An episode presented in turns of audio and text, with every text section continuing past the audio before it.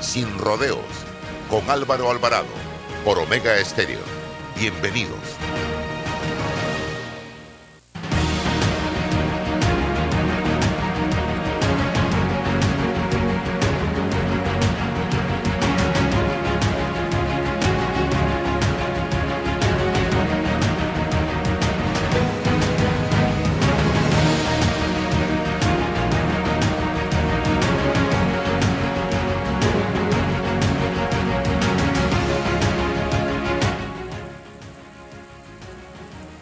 Buenos días amigos, ¿qué tal? Bienvenidos. Estamos en este su programa Debate Abierto, Debate Abierto, sin rodeo. Imagínate dónde salí yo.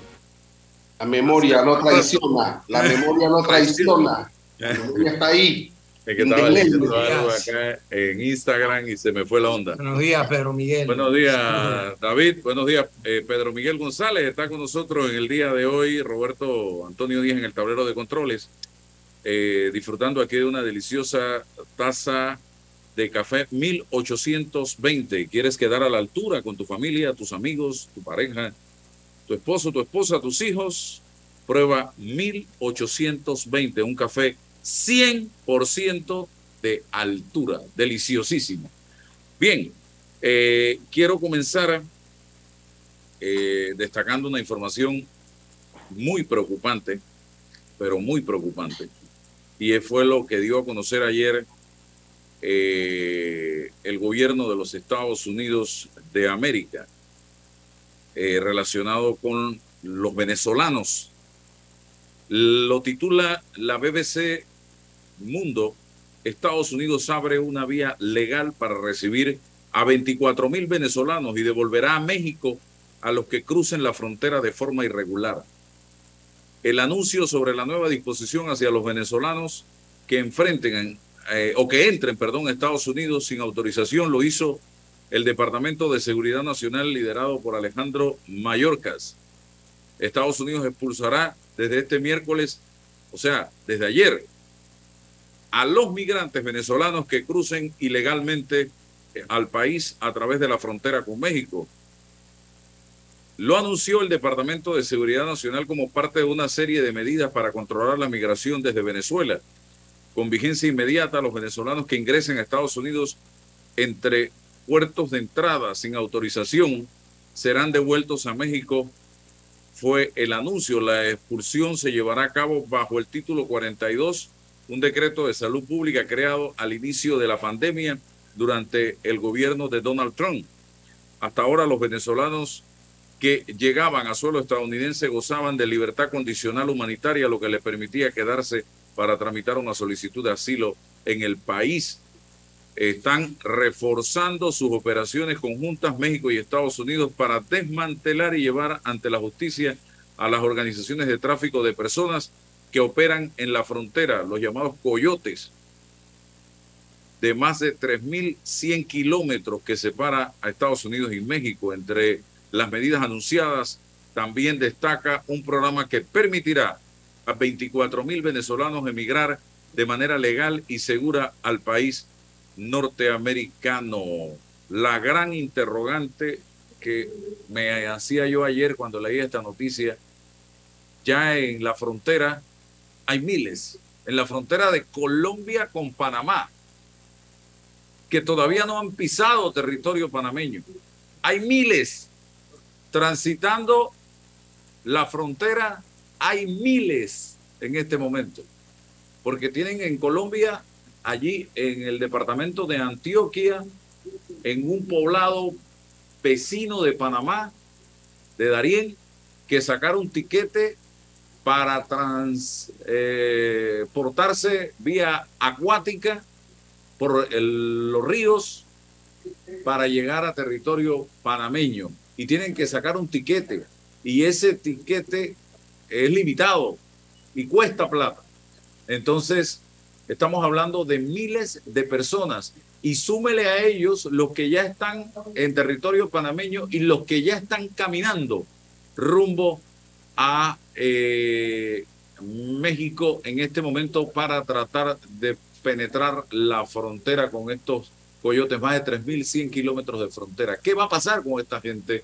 Porque ahora el trámite según dice la información, debe ser eh, digital para lograr precisamente eh, eh, el permiso. Dice que los aspirantes venezolanos deberán demostrar que tienen un patrocinador en Estados Unidos capaz de brindarles apoyo financiero y de otro tipo. Tras examinar caso por caso, las autoridades estadounidenses autorizarán a los elegidos a viajar por avión al país donde podrán solicitar un permiso de trabajo. ¡Wow! Interesante este tema. Eh, don César Relova, su balance rapidito sobre esta situación.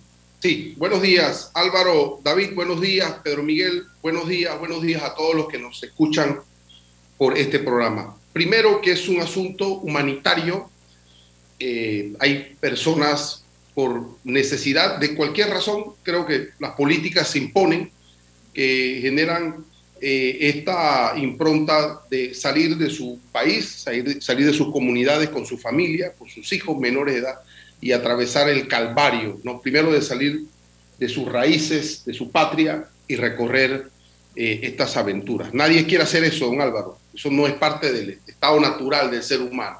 Y luego entonces viene todo el asunto de las restricciones políticas, del derecho que tiene cada estado de regular su migración, eh, sí tiene que tomar en consideración las cuestiones humanitarias.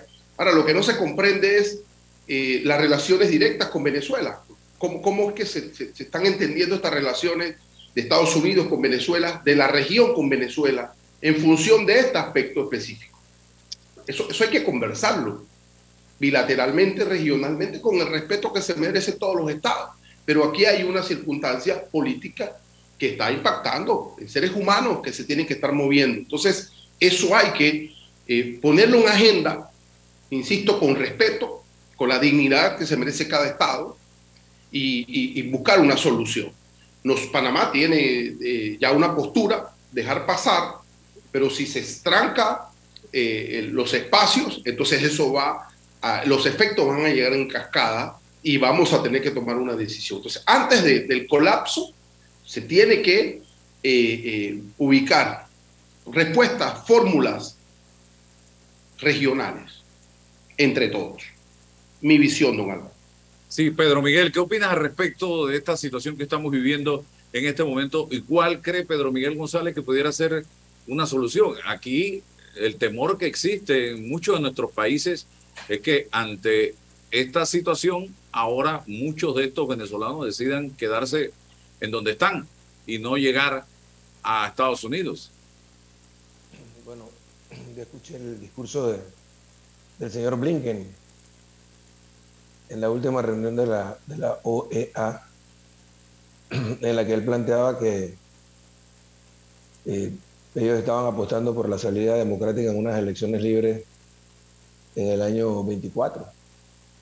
Estamos a dos años de ese momento eh, producto de la guerra en Ucrania, también se han flexibilizado las sanciones contra Venezuela y ahora se les está permitiendo venderle incluso petróleo a Estados Unidos.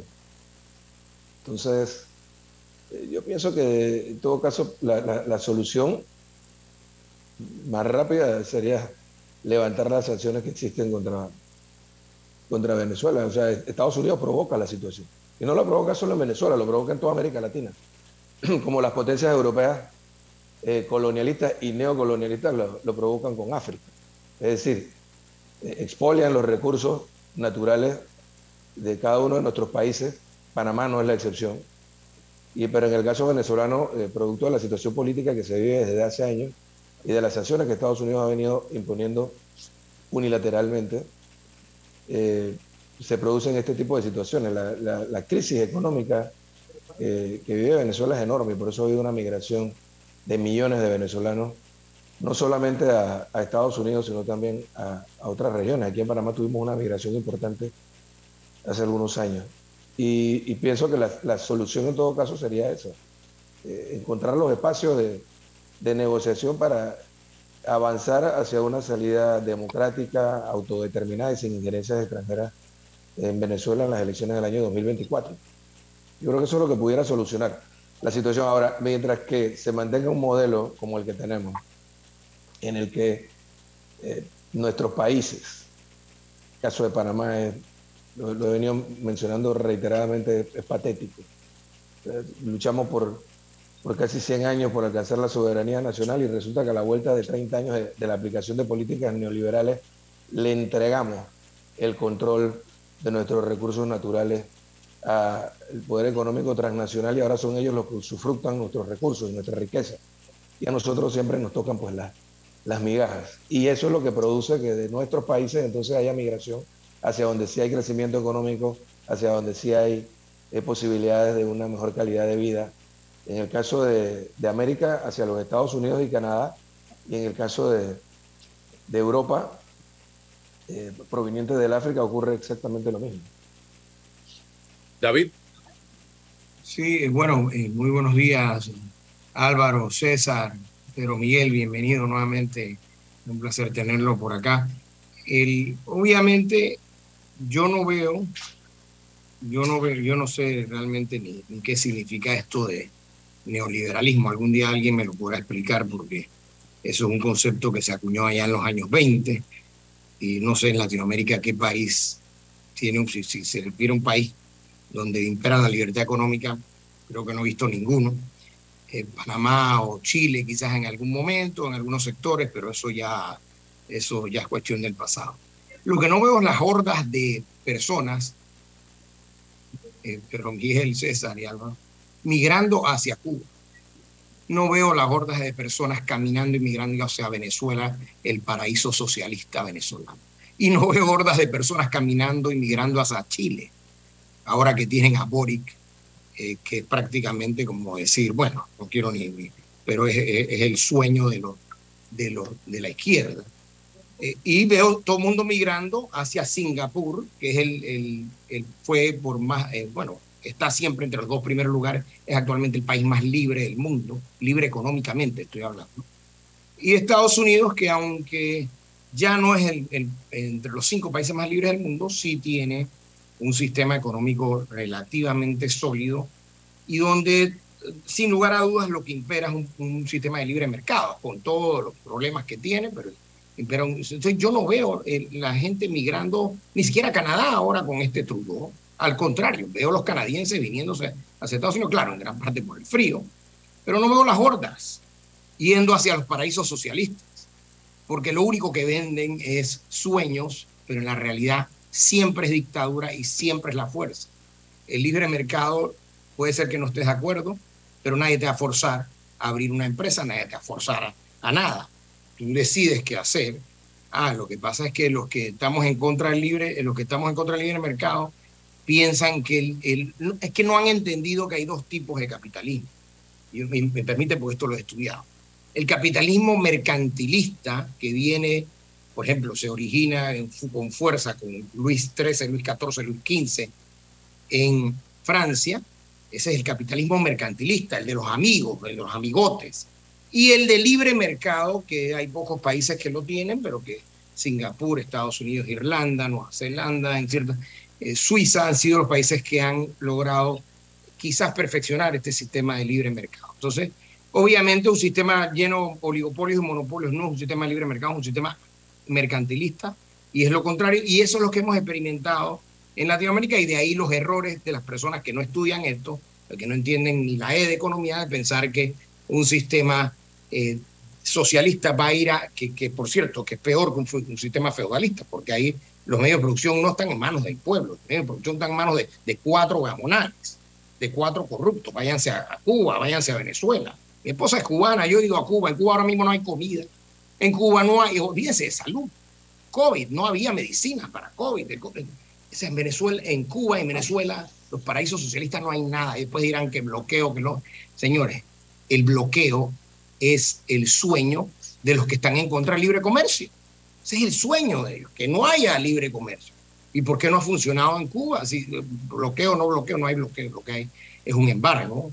En fin, entonces yo no veo, aquí la forma de solucionar este problema de inmigración es acabar con atacar y acabar eh, intelectualmente, estoy hablando, con el marxismo cultural y acabar con el marxismo de una vez por todas. Lo derrotamos en el 89, yo creo que hay que volverlo a derrotar cada 20 años porque no funciona. Y les voy a decir algo, tienen a su cargo 150 millones de muertos. Repito, 150 millones de muertos, eso es lo que tiene el socialismo a su cargo. se tiene que tirar a costas eso, así como, como, como en Alemania también se tiraron a costas su lío, que ni uno solo sistema, el totalitarismo no funciona. Vamos a, Panamá eh, con temas... Álvaro, Álvaro si me permite. Breve. Porque es que, es que yo noto a, no a hoy, no hoy, no, sino en otras ocasiones también, noto a, a David muy fanatizado con el tema ideológico. Eh, bueno, es que resulta que la migración, no, hemos mencionado ni a Cuba ni a, ni a Nicaragua en el caso de Venezuela porque tú lo trajiste a colación. Sí. Pero la migración hacia los Estados Unidos es de todos nuestros países. De El Salvador enorme, de Guatemala, ni se diga, de Honduras, de México, por favor. Y en todos estos son países donde de, lo que estamos hablando más que del tema ideológico, es de una realidad. Y es que el control de nuestros recursos naturales están en manos de transnacionales extranjeras que las explotan para su propio beneficio y en cada uno de nuestros países se las arreglan para sobornar a quien tengan que sobornar a los tomadores de decisiones, gobierno tras gobierno, para entregarle a la nación donde hacen la explotación los mínimos ingresos. De eso es de lo que estamos hablando. Estamos hablando de una realidad fehaciente. No es, caso, no es el caso de Venezuela. El caso de Venezuela lo estamos hablando ahora sin ánimo de ideologizarlo, porque es el tema que tú traes a colación, pero la migración a los Estados Unidos es de todos los de América Latina. Y ocurre lo mismo con África. Lo mencioné, por eso que mencioné Europa, eh, porque hay un problema serio de migración del sur hacia el norte también en Europa. Eh, es decir, todas las potencias colonialistas que, eh, producto de la realidad geopolítica eh, posterior a la Segunda Guerra Mundial, se vieron obligados a abandonar esas colonias, se las arreglaron también para entenderse con los tomadores de decisiones en cada uno de los países africanos y se han adueñado de la riqueza natural y de los recursos de, cada uno de los países de África y por eso tenemos la situación paupérrima que vive el continente, más pobre del mundo. Y algo similar ocurre en América Latina. Eso que no es el tema de llevarlo hacia hacia el tema ideológico de izquierdas y derechas, sino porque, porque vamos a ver, vamos a ver. Cuando teníamos el Estado keynesiano, la política keynesiana, aplicando, no era, un, no era dentro del sistema capitalista, el Estado productivo. Nosotros ni siquiera estamos hablando de devolver eh, todos estos eh, recursos al control del Estado. Estamos hablando de que se hagan los ajustes que haya que hacer para garantizar que en el caso de la nación panameña o en el caso de cualquier país de América Latina para evitar esa migración, cada uno de nuestros estados tenga y, de nuestras naciones tenga los ingresos que corresponden, que le pertenecen, para poder tener un mejor nivel de vida, una mejor calidad de vida, una sociedad de bienestar. Vaya, en el norte de Europa no hay gobiernos comunistas y tenemos los estándares de vida más altos del planeta. Entonces, eh, pero, pero sí, pero sí hay, sí hay una mucho mejor distribución de la riqueza porque ellos han llegado a los consensos necesarios para poder lograr eso a través de la aplicación de políticas públicas. De eso es lo que estamos hablando. Aterrizando en territorio nacional, ¿qué pasó con Erika Moines? Bueno, ayer vimos, yo he tenido varias entrevistas en, el curso de la semana, eh, no tenía la información que tuvimos el día de ayer, pero parece que hubo un incidente allá en, en, en la ONU no sé si esa fue la gota que derramó el vaso. Se sabía que había una relación tirante, no desde que ella llegó a la Cancillería, sino desde mucho antes. ¿Con quién? Una relación tirante entre Cancillería y un componente dentro de Presidencia de la República liderizado por el vicepresidente Carrizo. Tema de embajada y consulado y demás. Entonces, esa situación tirante eh, provocó la salida del, del, ministro anterior, del ministro Ferrer. Y bueno, el presidente de la República acoge la recomendación del, anterior ministro y creo que tenía una muy buena relación y muy buena química con la canciller. Creo que ellos tienen unas concepciones de lo que debe ser la política eh, exterior de Panamá bastante similares, eh, mucha afinidad, pero bueno, en el camino, eh, luego de todas estas diferencias, ahora en el camino surge la situación de la candidatura de, de Panamá para presidir la OPS. Se ha comentado, se ha rumorado mucho, hay muchas glosas y hasta escritos en redes sociales de cómo desde Cancillería no se apoyó la candidatura del doctor Alain. Eso puede ser algo que, influyó.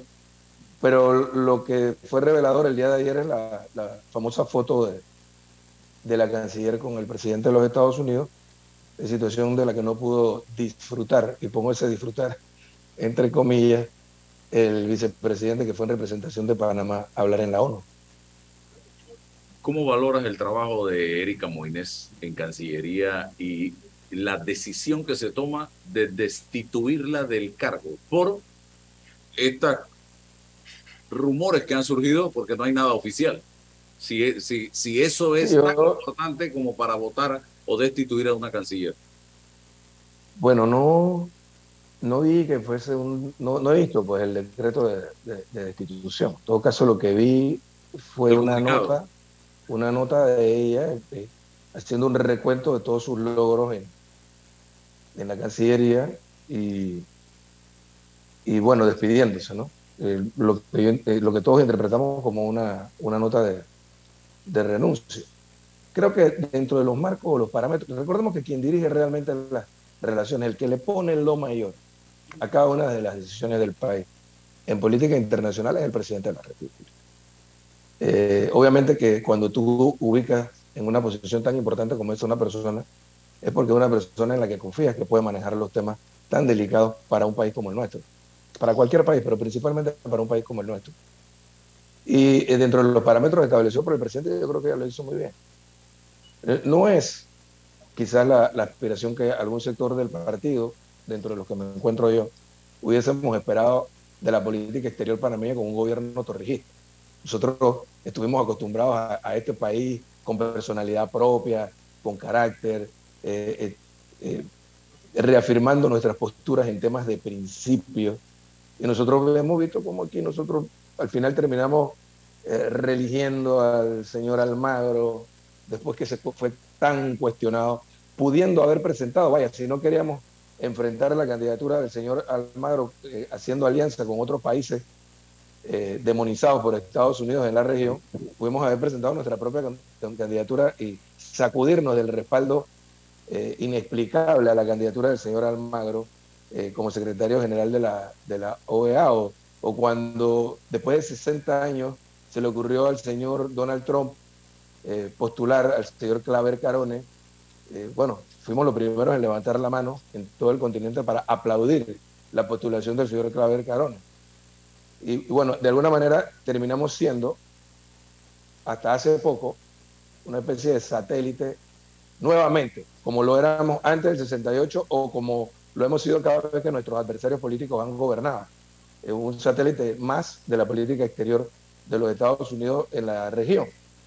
Eh, ahora, hubo decisiones recientes que yo tengo que ponderar positivamente, eh, cuando, por ejemplo, se venció el plazo de la asamblea que designó al señor Guaidó con un gobierno fantasma como representante de Venezuela en, Panamá, la, la canciller Moines inmediatamente, a partir de enero del 2020, le pidió a la representante de ese gobierno fantasma que, bueno, le retiró las credenciales.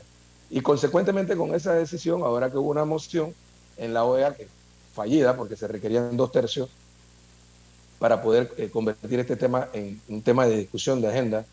En la última plenaria de la OEA, eh, la decisión de votar a favor de, esa eh, decisión de Panamá es consecuente con lo que se hizo en el año 2020, que indican que en efecto había una adopción gradual, pongámoslo de esta manera, de retornar la política exterior panameña a donde debiera estar con un gobierno torrijista. Eh, y yo espero que esa no haya sido una de las razones por las cuales la hayan decidido sacar. Pudiera quedarme, o preferiría pensar que tuvo que ver con el incidente en la ONU. Sí, ya para aterrizar mi parte y darle la oportunidad a David y a César, eh, me reúno con, con colegas y gente de la política y los escucho decir que en la historia reciente, post-invasión, no habíamos visto nunca el fenómeno que se está dando hoy día en el caso de un vicepresidente de la República con tanto poder. No habíamos visto nunca de el 89 esta parte a un presidente delegar tanto poder político a un vicepresidente. Recordábamos así por encima dos vicepresidentes que tuvieron poder y supieron ubicarse y supieron hasta dónde podían llegar y era Guillermo Ford y Ricardo Arias Calderón. De ahí para acá y no tengo memoria histórica que me pueda decir que alguien pudiera haber tenido tanto poder como el que tiene hoy el vicepresidente Carrizo. ¿Esto a qué se debe, señor Pedro Miguel González? Y si ustedes lo reciben así. No, sí. Desde el inicio del gobierno yo creo que fue un error grave de él, del presidente y de todo el equipo de gobierno. Si hay algo que yo he criticado en este gobierno ha sido la, la capacidad que han podido tener los, los asesores en presidencia de la República de poder reorientar cualquier decisión que, que no trajera, como diríamos, réditos políticos. Eh, haberse ubicado en esa condición desde el principio lo, lo convirtió en un blanco, que lo tiene eh, destruido políticamente. en todas las encuestas que nosotros hemos hecho de, hace varios años, cuando estaba en la dirección del partido primero y ahora que la hemos hecho también, eh, marcan la cola de todas las encuestas. Una impopularidad enorme, los negativos más altos, más altos que cualquier otro político de Panamá. O sea que esas encuestas que salen en los medios no son ciertas. Tiene que ver mucho con eso. O sea, eh, en efecto sí es una persona con mucho poder en el gobierno y tiene que ver con la confianza que el presidente tenía en él. El, presidente estaba muy confiado en diciembre del 18, eh, enero del 19 con su triunfo. Estábamos tan holgados por encima de nuestros adversarios, marcando casi un 50%, 48%, creo que íbamos a marcar en alguna de las encuestas, que él eh, pensó que lo conveniente sería poner a su persona de mayor confianza como vicepresidente de la República. Y, ya vimos que fue un error, porque incluso en la propia campaña casi perdemos. O sea, la decisión de colocarlo a él, muchos pensamos, yo fui uno de los que también pensé, equivocadamente que al colocarlo a él como vicepresidente tendríamos mayor respaldo del sector juvenil, del voto joven. Bueno, en el camino fuimos perdiendo el voto de la juventud y el voto de los independientes. Terminamos ganando con los votos del PRD y con los votos de nuestro partido aliado. Y desde el minuto cero, desde que se estuvo haciendo gobierno, la forma de la designación de cada uno de los directores de las instituciones, de los ministros, pues yo creo que tuvo una enorme, enorme influencia. Y de alguna manera el, el poder trae el poder. César. Pedro, em, acá en este país hablamos de democracia y hablamos de institucionalidad, pero gran parte de los análisis son muy personalistas, ¿no? Eh, en el caso del vicepresidente, la figura, está la canciller o el canciller y tal, pero de institucionalidad. Institucionalidad es partido político fuiste secretario general del, Partido Revolucionario Democrático. E interpreto de una entrevista que diste en la Estrella de Panamá que estás gestando un movimiento eh, para rescate del PRD. Ese movimiento es interno, eh, de qué se trata ese movimiento eh, y, qué tiene que, cuál, es la variante de este movimiento. Bueno, ya, ya nosotros realizamos un movimiento. Antepongo a la respuesta eh, creo que una vez lo conversamos que había un historiador de Lenin y para cualquier cosa él tenía la cita de Lenin. Acá ya vimos a Pineda, a, Carrasquilla y ya después de 10 años salió Torrijos. O sea, alguien le dio la cita y, salió el torrijismo después de 10 años. y aquí con Álvaro nos preguntamos, oye, mi Carrasquilla, y en estos 10 años, ¿dónde está Torrijos? ¿no? Pero te lo pongo así, crudo y llano. Bueno, yo creo que ya hemos hablado bastante de Carrasquilla. Eh, en los últimos días. No, quisiera llevarlo a, ese terreno.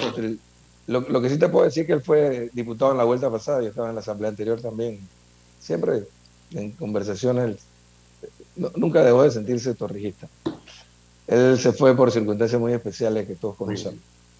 Pero, y, regresó ahora que tuvo la oportunidad de hacerlo nuevamente a, su casa. Pero eh, viendo lo que plantea, mira, nosotros liderizamos un movimiento al interno del partido en el año 2016 y, alcanzamos la mayoría de la dirección política del partido eh, para darle un, paso hacia adelante a la evolución partidaria, eh, en lugar de generar cohesión en torno a una candidatura coyuntural,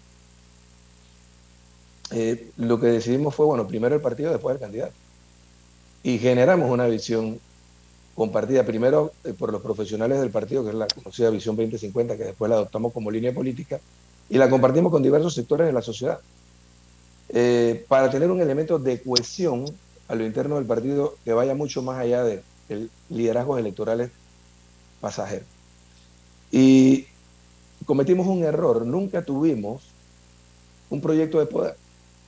Eh, desde la dirección del partido reorganizamos al partido, lo cuestionamos, nos mantuvimos imparciales en el proceso de selección de liderazgos electorales. Eso nos dio la autoridad para después eh, presentarnos en las elecciones del año 2019 eh, como no nos presentamos en el 9 o en el 14. Es decir, Laurentino Cortizo tuvo a un partido cohesionado detrás de él, como no lo tuvo Balbino, como no, como no lo tuvo Juan Carlos Navarro.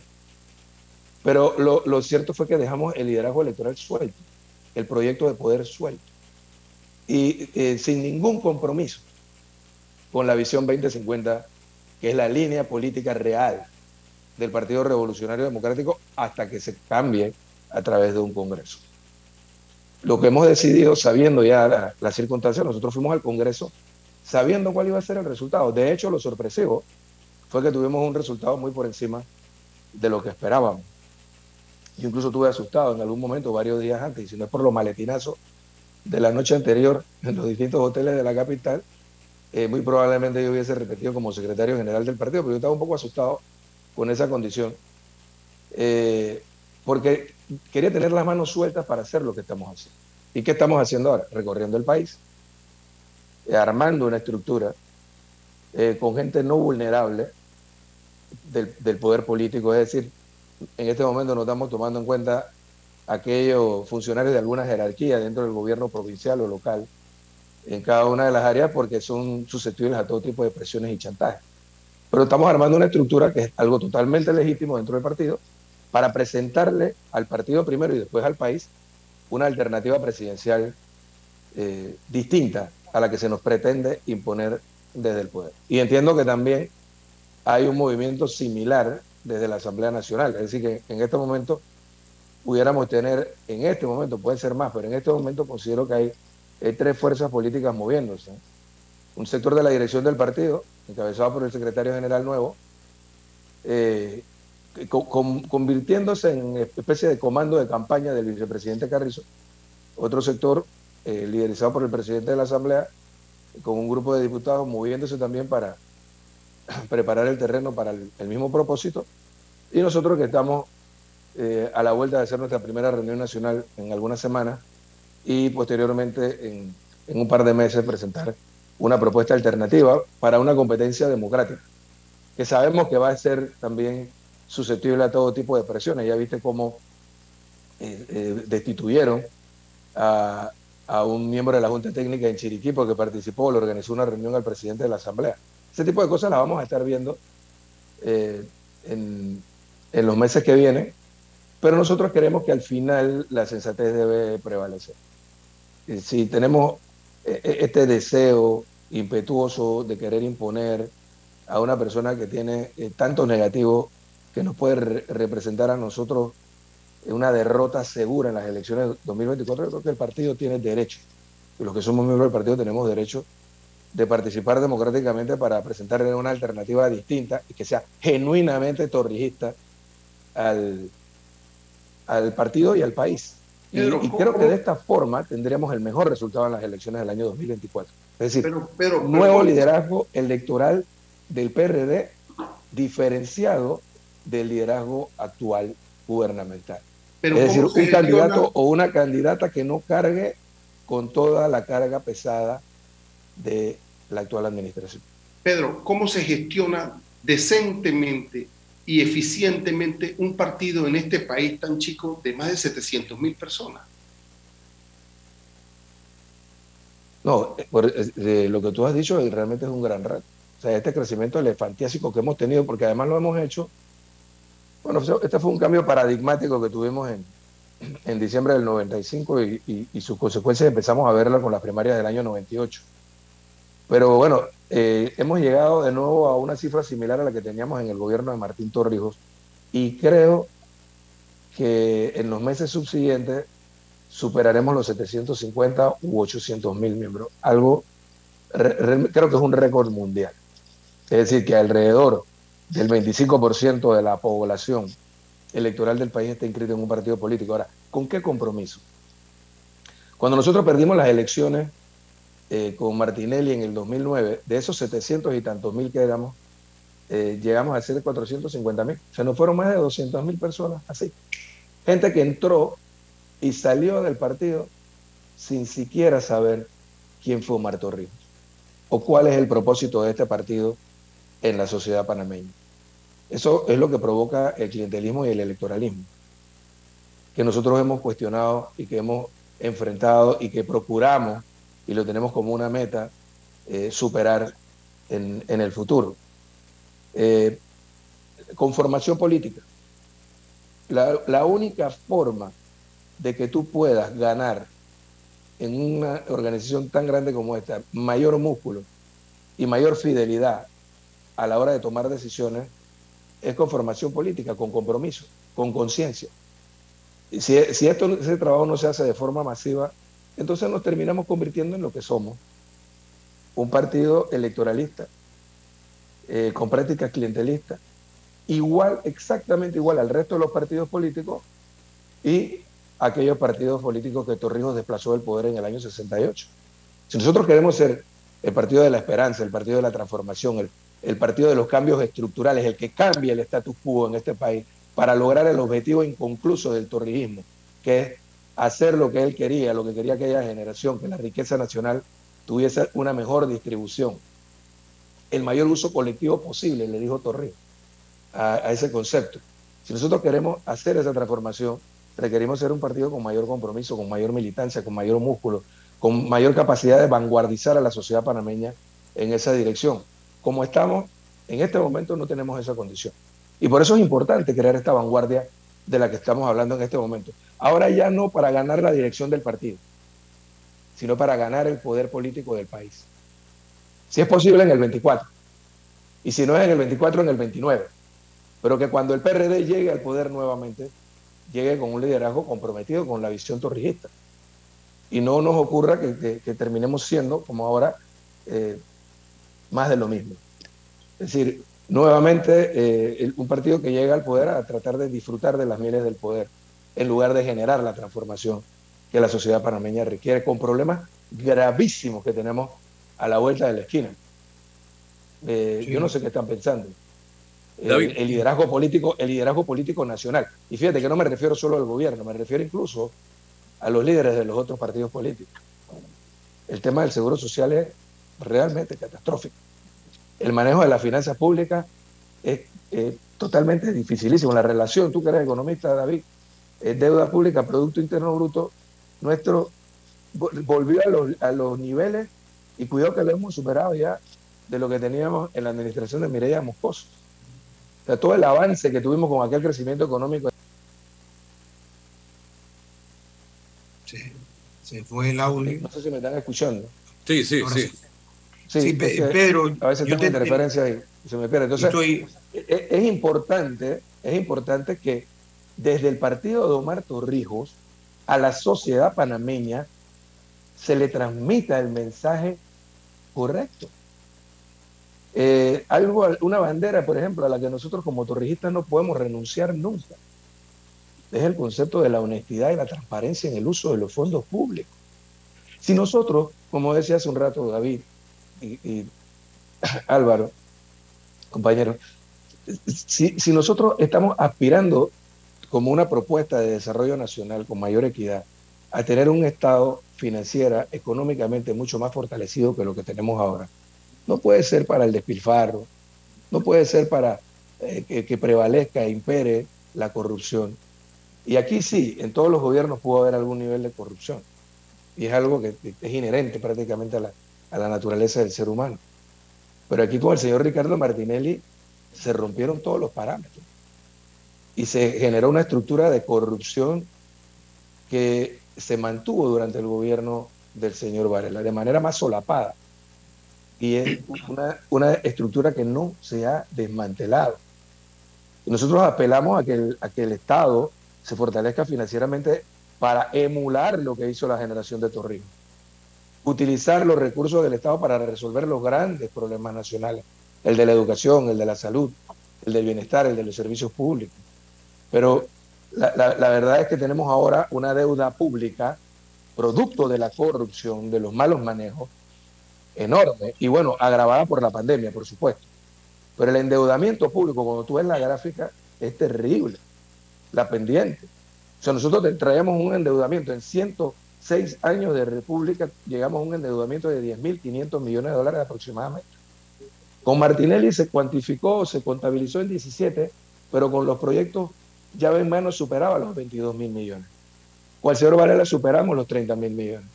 Y ahora ya andamos por encima de los 43 mil millones de dólares. Es decir, en 13 años es algo escandaloso. Yo dudo que un país de América Latina, no sé si del mundo, pero dudo que un país de América Latina se haya endeudado tanto en tan eh, corto periodo de tiempo. La deuda pública hoy es cuatro veces, más de cuatro veces lo que era en el año 2009. ¿Cómo la vamos a enfrentar? ¿Cómo, ¿Cómo, vamos a poder enfrentar el problema del seguro social al que hay que inyectarle para, para reducir al mínimo el costo social de los cambios en los parámetros del cálculo de las pensiones a este y a las futuras generaciones? ¿Cómo lo vamos a hacer con un Estado en bancarrota que tiene que recurrir, o sea, que tiene que inyectarle recursos a, a ese programa de pensiones, eh, pero, pero no 200 millones como lo está planteando el presidente, si es que llegamos a aquella negociación del contrato ley con la minera. Estamos hablando de miles de millones de dólares cada año. Y para eso nosotros necesitamos fortalecer financieramente al Estado. Y la única forma de hacerlo es rompiendo con el status quo. No para estatizar estos sectores, pero sí para que el sector de las telecomunicaciones, eh, eh, el Estado haga valer ese 49 y si se quiere hasta el 51% que tiene en conjunto con los trabajadores, en las eléctricas, en las telecomunicaciones en los puertos. Lo de los puertos es escandaloso. Y, el tema de la minería todavía mucho más escandaloso. Si tenemos toda esa riqueza nacional entre manos, bueno, desde el Estado ejercer todo lo dentro del marco de la seguridad jurídica, de lo que establece la Constitución y la ley, para fortalecer financieramente el Estado y resolver estos problemas. Y tú no escuchas a ningún dirigente de la oposición. Bueno, el gobierno eh, eh, está haciendo un esfuerzo con el tema de la minera y no sabemos eh, dónde va a terminar esto. Porque bueno, todavía no se conoce el contrato de ley, quisiéramos conocerlo para poder opinar al respecto. esperamos que no, que no se presente a la carrera en unas sesiones extraordinarias, sin la discusión profunda y que, entonces termine eh, siendo un madrugonazo y, nos clava un contrato de ley que pudiera ser leonino. Esperamos que sea el mejor contrato ley posible. Pero ¿sería suficiente? Estamos haciendo valer con toda la experiencia que hay en América Latina, en Chile, en Argentina, en Perú, en muchos otros países, en Bolivia, eh, en mucho, bueno, todo, todo el, mira, el país que más creció económicamente en América Latina y que pudo aplicar políticas públicas que lograron realmente una mejor distribución de la riqueza, no fue Panamá, fue Bolivia. ¿Y fue cómo? Tomando control de los recursos naturales, un país que es extremadamente rico, no solo petróleo, gas natural y minerales, pero si tenemos toda esa experiencia en la región, ¿por qué no lograr una relación contractual con los que van a explotar este yacimiento que a valores de 2020, según ellos mismos lo han reportado en los bancos donde se han apuntalado en Estados Unidos, anda por el orden de los 400 mil millones de dólares? ¿Por qué no hacer valer esa riqueza nacional para resolver los problemas de la sociedad panameña? Y tú no escuchas a ningún dirigente político hablar sobre estos temas para poder brindarle una esperanza a la sociedad panameña eh, y no es quimera, es realidad. Es algo que hizo en la región hace menos de, dos décadas. Es algo que perfectamente pudiéramos hacer nosotros. Es precisamente emular lo que hizo Omar Torrijos con nuestra posición geográfica, logrando esa hazaña histórica para recuperar nuestra soberanía sobre el canal y sus zonas adyacentes. O sea, nosotros no nos podemos quedar anclados en la historia viviendo de glorias pasadas, pensando que porque nosotros los torrijistas liderizamos en una etapa crucial la liberación nacional, ya eh, eh, eh, debemos quedarnos hasta ahí. Esta generación tiene una responsabilidad. Y el partido que tiene la posibilidad de vanguardizar a la sociedad panameña en esa dirección es el PRD. Y por eso nosotros estamos gestando este movimiento. Para que haya un liderazgo genuinamente torrijista en el futuro en Panamá que permita hacer esta, esta transformación. Acompañado obviamente por la sociedad. David Sayer. Sí, eh, yo tenía unas preguntas, pero Miguel, que creo que puede tener información que, obviamente nosotros que estamos fuera del partido no tenemos. Eh, pero antes, obviamente, quería, quería estar claro de que una cosa es el PRD, otra cosa es el Torrijos. Omar Torrijos nunca se escribió en el PRD. A mí personalmente yo hablé con, con Torrijos seis veces. Yo creo que ninguno de esos, eh, la mayoría de los que están en este gobierno, creo que no saben ni quién fue ni quién es Omar Torrijos. Yo sí sé que Pedro Miguel y su familia siempre fueron eh. El papá de Pedro Miguel fue una persona muy cercana a Omar Torrijos, una persona de confianza.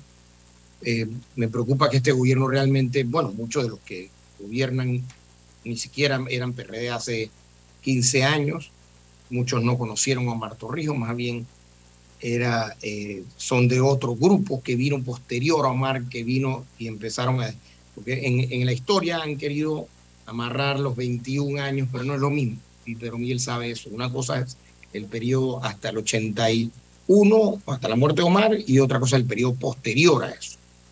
Eh, y el, el, PRD no necesariamente, eh, en fin, ¿no? Y, las cosas, yo creo que sí ha habido algunos errores, pero yéndonos a la parte política, Pedro Miguel, uno de los errores que, ha cometido todo, por cierto, no recuerdo si, si Valladares, bueno, Valladares fue personalmente, pero todos, y esto también los otros partidos, en Panamá no funciona el ungido, Pedro Miguel tú lo sabes, y César y Alba, el ungido no ha funcionado.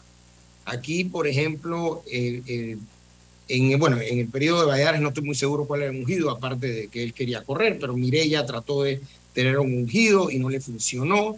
Después vino eh, eh, Martín Torrijos y fue con Samuel Luis Navarro, eso no le funcionó y eso empezó a sembrar las semillas de parte de lo que tenemos ahora, porque empezó a dividir el partido y obviamente luego sale eh, candidatos que, en fin, luego pasó lo mismo con el, el, el, presidente el Varela, que trató de poner a Cheleco. O sea, el ungido no funciona y no ha funcionado en Panamá.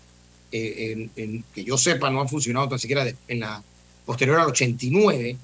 Y creo que parte del problema de la, administración actual ha sido que desde el inicio, eh, sin esperar gobernar, porque había que gobernar, había que hacer las reformas, que creo que Pedro Miguel muy bien habla de una serie de problemas que no se atacaron desde el principio y que ahora tenemos otros problemas como este de la deuda, pero donde el enfoque desde el principio, yo sí estuve ahí, era un enfoque en gran medida político y apagando fuegos que nos dejaron, que si y lo otro, pero no había un programa de reformas. Yo lo discutí varias veces. Yo, ¿Dónde está el programa de reformas como el que tuvo Valladares, como el que tuvo Martín Torrijos? Unos programas de reformas bien definidos y que se cumplieron en, en, gran medida. Por ejemplo, el programa de reformas económicas del 2004-2009, que a mí me tocó participar eh, en escribirlo con una serie de, economistas, se cumplió al 100%. Al 100%, pero bien se acuerdan, cinco puntos, los cinco puntos se cumplieron. La reforma de cada seguro social, la reforma fiscal, el, el, el, Tratado Libre de Comercio con los Estados Unidos, la reforma anti, antiburocracia con Panamá eh, Emprende, Panamá Tramita, y de último, la aprobación del referéndum de la ampliación del canal, que algunos nunca han dado eh, nunca han dado mérito a eso, que créanme que en este gobierno o en el anterior o cualquiera, esos referéndums se hubiera convertido en referéndum del gobierno y se hubiera perdido.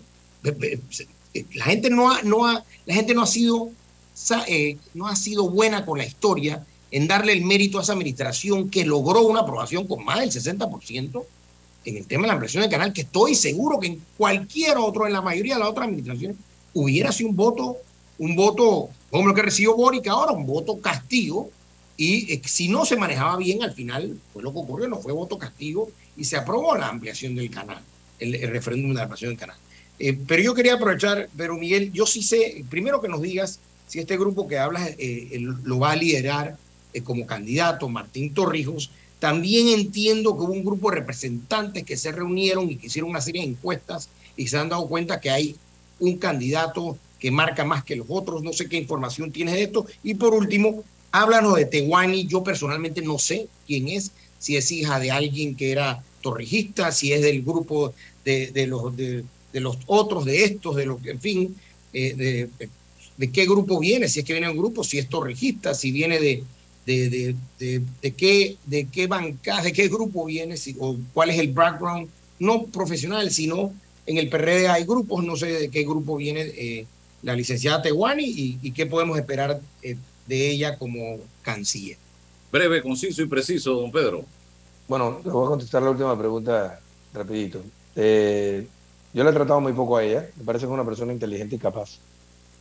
Eh, sí es de una familia de, de, y, y, es del círculo cercano al presidente de la República y al vicepresidente. Eh, estuvo en campaña muy cerca. El del grupo de jóvenes, Julio de Gracia y otros más, que apoyaron, es abogada y, y una persona talentosa. Además tiene experiencia en Cancillería. Recordemos que ella era asesora, estaba cerca. De hecho, la, yo la conocí visitando al ministro Ferrer en algún momento para ver temas internacionales. Y ella estaba en uno de los despachos contiguos al, al del Cancillería. Salió de Cancillería para el Ministerio de Gobierno, ahora ha regresado en calidad de ministra. Nosotros esperamos que haga una buena, una buena labor. En cuanto a la encuesta que me dices, no la conozco. Nosotros sí, me dicen que los representantes, bueno, te, doy una primicia. Pues. nosotros sí hemos hecho mediciones y no solamente... No, los representantes, pero te, informo para decirlo, pues, los representantes se reunieron, los representantes de corregimientos, y ellos estaban haciendo unos sondeos, no sé si son, eh, qué, tan científico era, pero ahí concluyeron, después en privado te puedo decir, pero ahí concluyeron que había un candidato que marcaba muy por encima de los demás y que los, los candidatos estos que eran los favoritos parece que no les estaba yendo tan bien como se pensaba. Bueno, después en privado tú me pasas el nombre de, esa persona con la que conversaste para llamarlos e informarme. Nosotros sí tenemos una encuesta muy reciente del mes de, de agosto, 1.200 entrevistas cara a cara, con, un resultado que vamos a presentar en el Encuentro Nacional de Dirigentes a finales de este mes. Y ahí hemos, entre las personas que hemos medido, hemos medido no solo a José Gabriel Carrizo, sino también a Martín Torrijos, a la doctora Turner y a otras figuras del partido.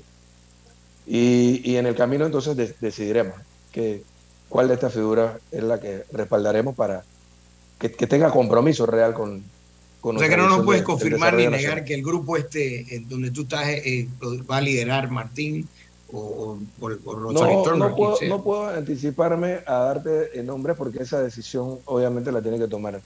Bueno, en primer lugar habría que ver si Martín Torrijos realmente tiene algún interés. Por las entrevistas que le he visto últimamente no, no lo he visto en esa actitud. Pero si él realmente tiene interés, nosotros, bueno, otra persona que hemos medido también es al doctor Pérez Vallares, que tampoco marca mal. O sea, no marca eh, a la cabeza, pero digo, tiene también su, aceptación dentro del partido, ¿no? ¿Tiene aspiraciones, Cristiano Adames?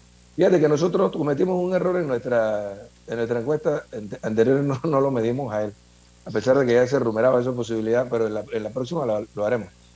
Él, él, ya te digo, eh, no hay que confundirse, por ahí he visto glosas de gente diciendo ¿no? que Pedro Miguel está apoyando a la candidatura. Yo creo que ellos tienen la misma preocupación que tenemos nosotros. La preocupación es de que por el camino que vamos, vamos rumbo a una derrota segura en el año 2024. Y la única forma de salvarlo es presentar alternativas. Él tiene una condición de poder, este él tiene una condición este de poder especial. El, el, presidente de la Asamblea, seguramente muchos diputados estarían dispuestos a apoyarlo y, eh, y nosotros estamos haciendo un esfuerzo paralelo para que estemos claros. Que más adelante, en el camino, cuando arranque este, esta carrera, podamos discutir y ponernos de acuerdo. Nosotros esperamos que nuestra propuesta sea la que vanguardice la, la contienda, pero lo importante es que nosotros generemos esta candidatura con una visión torrijista y, y con una visión del desarrollo nacional que se ajuste a, a, lo que se planteó en la visión 2050.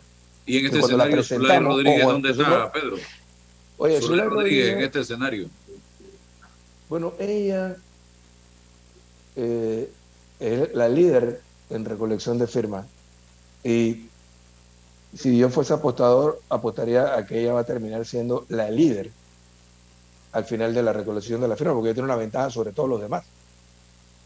Una ventaja que se la otorgó la ley electoral y es que ahora los que son miembros de los partidos políticos sin ninguna consecuencia le pueden firmar a los aspirantes de a, candidaturas independientes.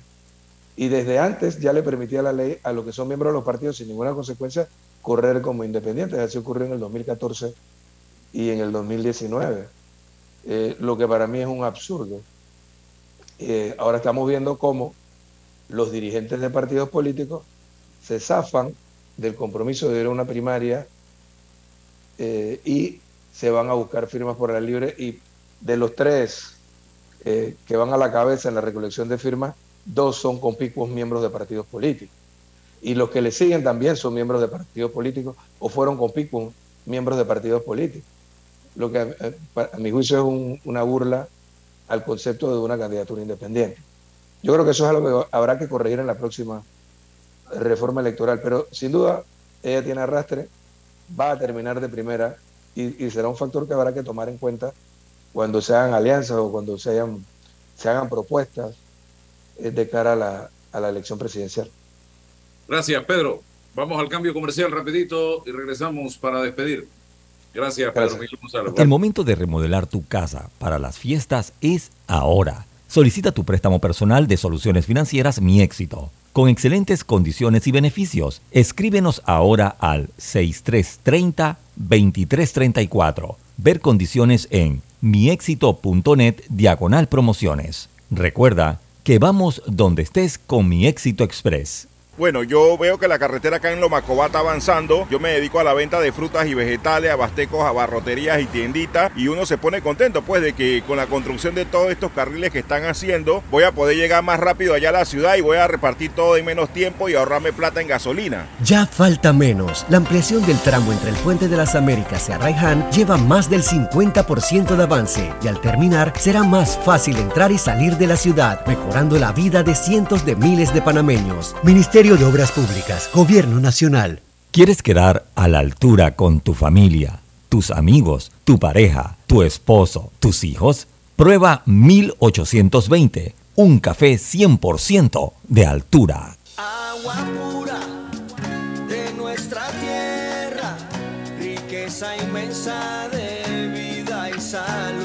Ponte al día en minutos. En línea desde tu hogar puedes realizar tus pagos y realizar cualquier reclamo. Sin filas, rápido y seguro. Gobierno Nacional y. Somos agua. Trabajando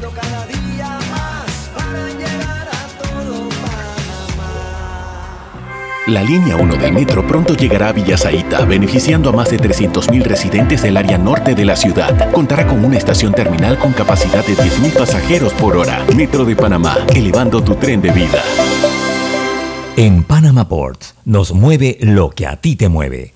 En estos 25 años para el puerto y para nuestros colaboradores, cada día representó un nuevo reto.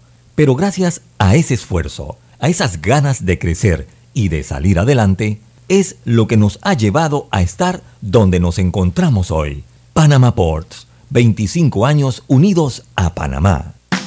Arrancó el proyecto Censal con la prueba tecnológica. Del 18 de septiembre al 15 de octubre estaremos midiendo nuestras plataformas tecnológicas, flujo de procesos y el desempeño de nuestro talento humano. Hagamos de los censos década 2020 todo un éxito. La prueba tecnológica la haremos en ciertas áreas de Tocumen, Capira y en todo Altos de los Lagos en Colón. Recuerda, del 18 de septiembre al 15 de octubre llevaremos a cabo la fase presensal, porque uno a uno hacemos grande a Panamá. Bambito Agua de Manantial, directo desde el volcán Barú y Tierras Altas. La frescura del manantial llega a tu casa u oficina ya lista para disfrutar. Consúmelo panameño, consúmelo nacional. Para pedidos 206-0019 6942-2262. Bambito Agua de Manantial. Me niego a ponerme lentes. En Sosa y Arango hay aros espectaculares de colores y formas para cambiar tu estilo cada día. ¿Y ofrecen alguna garantía? Tenemos 85 años haciéndolo bien. Ofrecemos garantía de un mes en lentes. Óptica Sosa y Arango. Tenemos todo para ti. Bueno, me voy a comer con una estrella. Mmm. Espérate, ¿y tu esposa sabe? Claro, ella sabe que la estrella del sabor es American Star y por eso en la casa comemos delicioso. American Star, el tasajo, jamón, chorizos y embutidos más suaves, económicos y con el sabor que le gusta a todos. ¡Oh! ¿Me invitas a conocer esa estrella? Busca la estrella roja y azul American Star, la estrella de tu cocina. En Caja de Ahorros te abrimos el camino para cuidar el planeta. Ven por tu préstamo de auto híbrido o eléctrico desde el 4.75% de interés y 0% de comisión de cierre. Caja de Ahorros, el banco de la familia parameña. Aplica para préstamos de autos nuevos, híbridos o eléctricos. Abono mínimo desde el 15%. Plazo máximo de 84 meses. La tasa efectiva va desde 4.75%. Aplica FESI. Las condiciones del préstamo y aprobación quedan sujetas a las políticas y parámetros del banco. No aplica con otras promociones, ofertas o descuentos legales. No aplica para colaboradores de caja de ahorros. Déjate llevar por la frescura del pollo melo, panameño como tú. Déjate llevar por la frescura del pollo melo. Variedad y calidad. Melo. Frescura de altos estándares. la calidad es una promesa para llevarte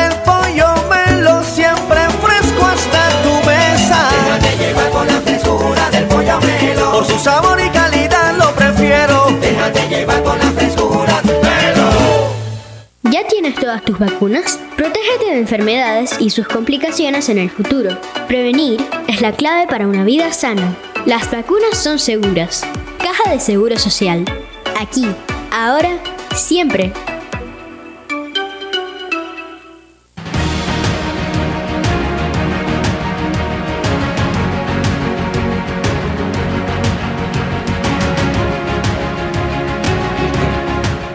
Estamos cerrando entonces el telón en el día de hoy, agradeciéndole a don César Ruilova, a David Sayed, a Pedro Miguel González por habernos acompañado en esta jornada. Mañana 8.30 nos encontramos nuevamente en este su programa Sin Rodeo. Que tengan un excelente día. Saludos. Se confirma con fuentes confiables y se contrasta con opiniones expertas. Investigar la verdad objetiva de un hecho necesita credibilidad y total libertad. Con entrevistas que impacten, un análisis que profundice y en medio de noticias, rumores y glosas, encontraremos la verdad. Presentamos a una voz contemple y un hombre que habla sin rodeos con Álvaro Alvarado por Omega Estéreo. Gracias por su sintonía. En Caja de Ahorros te abrimos el camino para cuidar el planeta. Ven por tu préstamo de auto híbrido o eléctrico desde el 4.75% de interés y 0% de comisión de cierre. Caja de Ahorros, el banco de la familia parameña. Aplica para préstamos de autos nuevos, híbridos o eléctricos. Abono mínimo desde el 15%. Plazo máximo de 84 meses. La tasa efectiva va desde 4.75%. Aplica FESI. Las condiciones del préstamo y aprobación quedan sujetas a las políticas y parámetros del banco. No aplica con otras promociones, ofertas o descuentos legales. No aplica para colaboradores de caja de ahorros.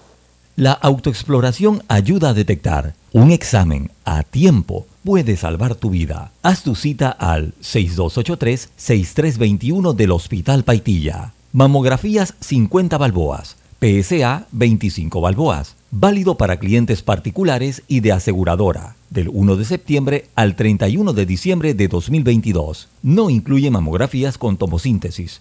Hospital Paitilla. Siempre junto a ti. Si a uno le agarras el triqui a lo que significa la chispa panameña, te cuento. Aquí en las canchas no jugamos un partido, nos tiramos una birria. Cerveza Panamá, prende lo nuestro. Cuando maneje no tome. Hay un idioma que solo los que hacen planillas de la forma tradicional conocen, el clic clic. Estrés, por ejemplo, se dice clic clic clic. Y día de pago se dice clic clic clic, clic clic clic, clic clic clic. En Tecnasa celebramos 50 años ayudando a nuestros clientes a dejar atrás ese estrés. Nos encargamos de la planilla por usted, con nuestro servicio tercerizado o con nuestro software en la nube, al que ingresa desde su oficina para crear y gestionar su planilla, ahorrando costos, tiempo y esfuerzo. Aprende el idioma del relax con las soluciones de planilla de Tecnasa. 50 años más jóvenes. Visítenos en tecnasa.com diagonal planilla o llámenos al 207-9777. En Tecnasa servimos confianza. Esta es Omega Stereo.